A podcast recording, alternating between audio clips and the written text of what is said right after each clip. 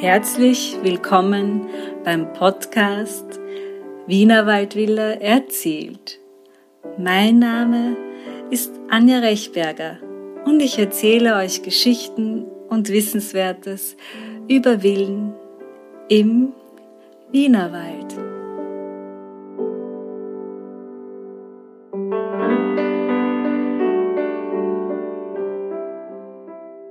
Herzlich willkommen zur sechsten Episode dieses Podcasts. Ich darf euch heute in die sogenannte Klimt-Villa nach Wien-Hitzingen führen. Dort habe ich Ende März einen ganzen Sonntagnachmittag verbracht und habe mir die Villa angesehen und ich möchte euch einfach heute in dem Podcast meine Eindrücke schildern, wie es so ist äh, als Besucher in der Villa, welche Möglichkeit man hat, auch diese Villa zu erleben und natürlich auch ein paar spannende Details zur Hausgeschichte. Ja, ich hatte die Klimt-Villa schon länger im Auge und habe es äh, auf Instagram und diversen anderen Kanälen einfach immer wieder verfolgt, was dort so stattfindet. Und habe mir dann im März gedacht, jetzt ist mein Geburtstag, da möchte ich was Besonderes machen. Und dann habe ich durch Zufall gesehen, dass es in der Klimt-Villa ein Angebot gibt für Sonntagnachmittag. Und zwar den sogenannten Freundinnen-Tag. Und das habe ich dann gleich wahrgenommen und habe meine liebe Freundin Katrin gefragt, ob sie nicht mit mir gemeinsam dorthin gehen möchte. Sie ist dann aus extra aus Salzburg angereist und wir haben einen wunderschönen Geburtstagsnachmittag verbracht. Das Wetter war auch perfekt und man wird gleich begrüßt mit einem Gläschen Prosecco. Das kann man dann im Garten dort trinken. Und so kann man einfach mal die Atmosphäre der Villa aufnehmen und sich ein bisschen umschauen schon mal. Das fand ich sehr gut. Ich mag das immer, wenn ich, wenn ich zuerst so ein bisschen Zeit habe, auch anzukommen. Ja, und apropos ankommen, also man wird äh, gleich begrüßt mit den Worten, das ist eigentlich gar nicht Klimts Villa. Ja, und es ist natürlich faktisch so, dass äh, Klimts letztes Atelier natürlich nicht in einer neobarocken Villa, wunderschönen Villa war, sondern das war ein, ein Gartenhaus aus dem Jahr 1860. Dort war ein Atelier drinnen. Und erst fünf Jahre nach seinem Tod hat man dann ähm, quasi ein Haus über das Haus gesetzt. Und so entstand die Villa, wie sie heute hier steht. Was ganz fein war, man konnte schon von Beginn an die, die Faszination für dieses Projekt spüren und einfach die Leidenschaft, die da dahinter steckt äh, von den Betreibern. Es war übrigens, das habe ich noch vergessen zu erwähnen, es war übrigens auch ein Mann anwesend. Also es war kein reiner Freundinnen-Tag, aber ich glaube, das war okay äh, für alle. Und ähm, ja, also wir sind dann in zwei Gruppen geteilt worden und die eine Gruppe ist dann schon, schon gleich ins Haus rein und wir sind noch draußen geblieben und haben noch ein paar Einführungen über das Haus bekommen, über die Hausgeschichte. Und das war auch sehr, sehr, sehr spannend, weil das Wetter war ja super schön auch. Also es war auch sehr angenehm, noch ein bisschen draußen zu stehen. Und da wurde auch gleich, das war eigentlich mein liebstes Detail aus dieser ganzen Führung. Das möchte ich euch gleich erzählen. Das ähm, sind Klimts Rosen. Und äh, zwar wachsen im Garten der Klimtvilla äh, Rosen, die äh, wurden aus den Rosen, die damals schon schön geblüht haben im Garten, als Klimt noch dort sein Atelier hatte, wurden die nachgezüchtet. Und zwar hat dieses Projekt vor circa sechs Jahren begonnen und da hat der, noch der Herr Professor Herbert Eipeldauer diese 50 Nachzuchtrosen äh, gezüchtet. Und man hat das Ganze dann in ein, finde ich, sehr schönes Projekt verpackt. Man hat dann jedes, äh, jeden Rosenstock, den Klimt-Rosenstock, konnte man dann erwerben um 100 Euro. Natürlich inklusive Zertifikat und auch einer Jahreskarte für die Klimt-Villa. Und ja, dieser reine Lös von äh, der, äh, aus diesen Rosenstöcken, den man da gemacht hat, der fließt in die Teilkonstruktion des Klimtgartens. Also man versucht gerade den Garten wieder äh, nachzukonstruieren aufgrund von überlieferten Quellen oder halt zumindest einen, einen Teil davon, was man halt weiß. Und dieses Projekt wird jetzt auch noch weiter begleitet durch äh, die Gärtner aus Schönbrunn, weil der Herr Eipeldauer leider äh, im November 2020 verstorben ist und das Projekt hat jetzt eben die Gärtnerei Schönbrunn weiter übernommen. Und ich bin schon sehr, sehr, sehr gespannt auf das Ergebnis. Man kann sich übrigens auch ähm, auf eine Liste eintragen, die ist angeblich sehr lang, ähm, wenn man noch so einen Rosenstock erwerben möchte. Ich bin gespannt, wann es dann die, die nächsten gibt. Es ist auf jeden Fall, hat mich diese Geschichte oder dieses Projekt äh, zu den Rosen schon gleich zu Beginn der Führung total beeindruckt, weil ich, weil man einfach wirklich gesehen hat, äh, was hier dahinter steckt und dass, dass da einfach äh, Leute dahinter stehen, die, die sich wirklich Gedanken machen, wie kann man so eine Villa betreiben, wie kann man, wie kann man da einen wirklich schönen und auch würdigen Ort schaffen. Und das ja, hat mich einfach gleich von Beginn an, hat mir das äh, sehr imponiert und wirklich sehr, sehr gut gefallen. Zur, allgemein zur Klimt Villa möchte ich natürlich auch äh, ein bisschen was erzählen. Klimt hatte dort sein, sein letztes Atelier, wo er tätig war. Und ja, nach seinem Tod war dann die Frage, was, äh, was passiert dann damit? Und Egon Schiele äh, hat sich dann auch noch eingesetzt dafür, dass, dass das erhalten bleibt, ist aber ja leider selbst äh, relativ äh, rasch danach dann auch verstorben.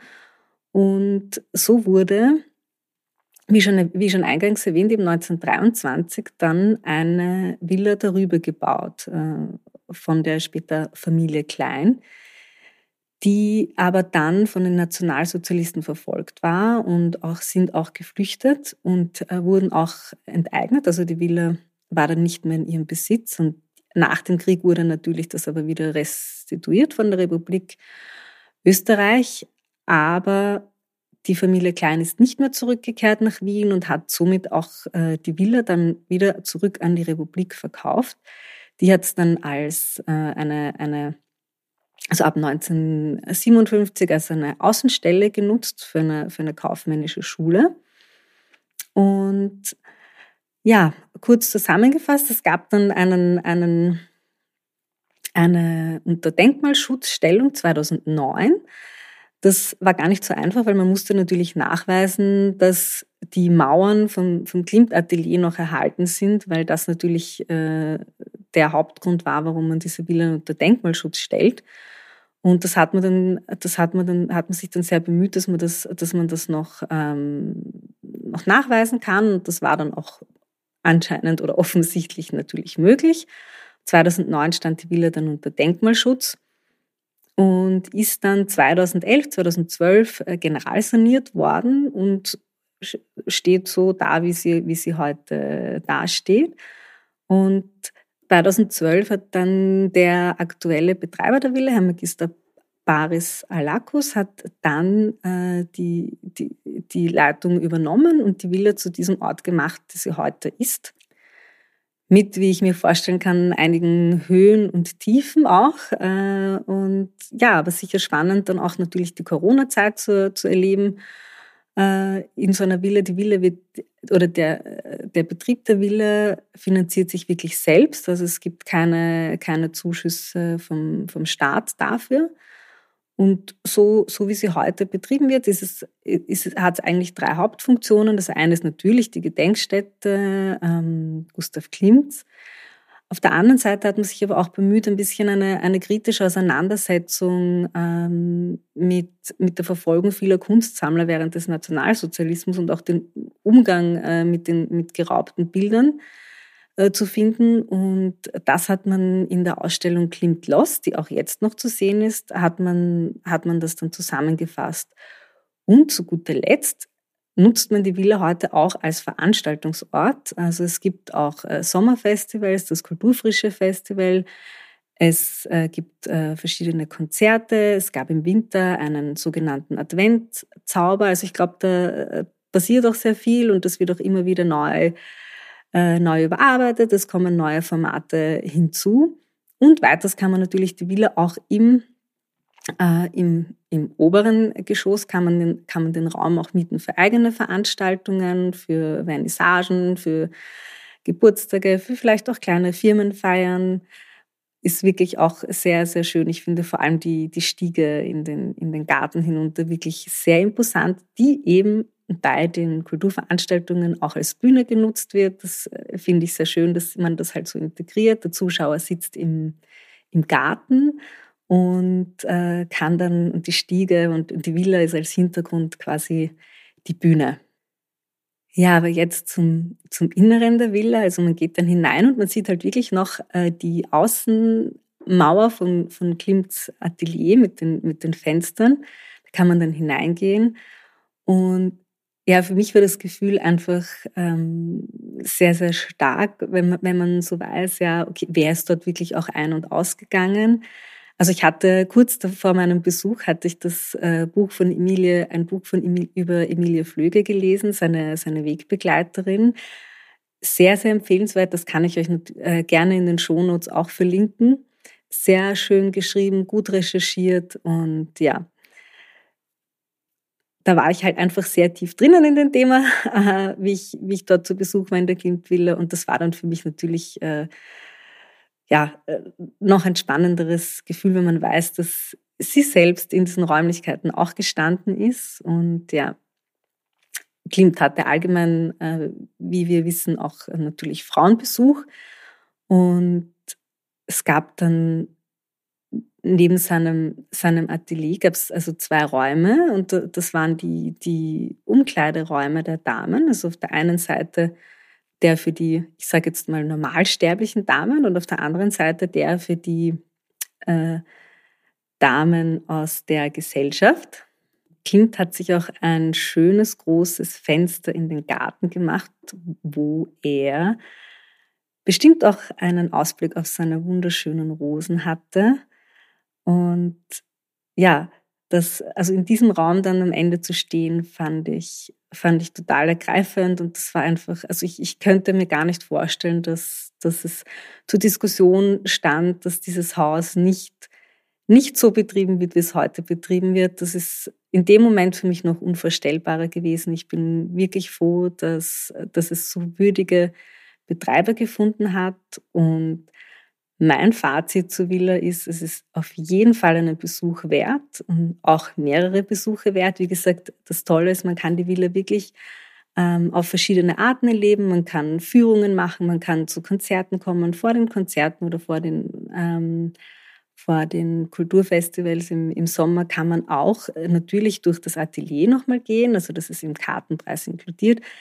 Und ja, es ist neben, neben diesem Ganzen auch ein Wohlfühlort. Also es gibt auch ein Café. Man kann auch ähm, zu gewissen Zeiten dann ganz normal einfach vorbeikommen und einen Kaffee im Garten trinken. Das Schönwetter wirklich, wirklich wunderschön. Es ist eine sehr entspannte Atmosphäre. Die, also das gesamte Personal ist wirklich sehr freundlich und man steht, also man sieht halt einfach, dass, dass die Leute für dieses Projekt, die da auch beteiligt sind, dass die wirklich auch dafür brennen und das unterstützen und, und, und alle eigentlich froh sind und stolz sind, dass sie, dass sie dort mitwirken können und dazu beitragen können. Besonders gespannt bin ich natürlich auch auf den Garten und auf die neue Gestaltung und was, was sich Herr Magister Baris Alakus noch alles einfallen lässt. Und da habe ich jetzt eine kleine Überraschung für euch.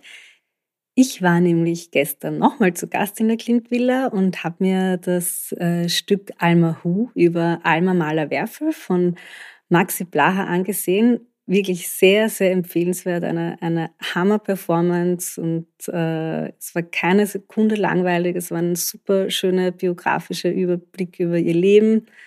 Und ja, und dort habe ich äh, Herr Magister Baris Elakus auch getroffen und er wird uns in diesem Podcast ein Interview geben und wird uns noch viele, viele spannende Details zu seiner Arbeit ähm, erzählen. Da bin ich wirklich schon sehr gespannt. Ich habe schon hunderttausend Fragen im Kopf, weil ich das einfach so ja, bewundernswert finde, äh, wie man wie man so ein Haus wirklich betreiben kann, dass es auch überleben kann und, und dass es ein, eine wirklich würdige Gedenkstätte und vieles, vieles mehr noch ist. Ihr seht also, es tut sich auch bei diesem Podcast im Hintergrund einiges und ich äh, plane einen wunderbaren Herbst. Es wird über den Sommer Interviews geben. Podcast-Folgen wird es im Sommer nicht geben. Ich werde eine kleine Sommerpause machen und ihr könnt ab September dann wieder, wieder reinhören oder euch natürlich gerne alte Folgen nochmal anhören. Sie sind, glaube ich, alle sehr hörenswert, sehr informativ und mit sehr vielen ähm, Infos über Wienerwald, Villen. Und ja, wenn ihr noch Ideen habt oder wie gesagt äh, Fragen habt oder Themen, die euch interessieren, schreibt mir gerne. Ich greife das gerne auf und kann euch dann in einer der nächsten Podcast-Folgen vielleicht schon darüber berichten. Und natürlich auch, wenn ihr spannende Interviewgäste kennt oder selbst vielleicht äh, zu dem Thema etwas erzählen könnt, schreibt mir gerne unter podcast.wienerwaldvilla.at. Ich wünsche euch einen wunderschönen Sommer, genießt es und ja, schaut vielleicht mal im Wienerwald vorbei und natürlich in der Klimtvilla. Das Programm läuft noch über den Sommer. Einfach auf der Website www.klimtvilla.at informieren, wann die nächsten Termine sind und habt einen schönen Tag und einen wunderschönen Sommer. Alles Liebe, eure Anja Rechberger.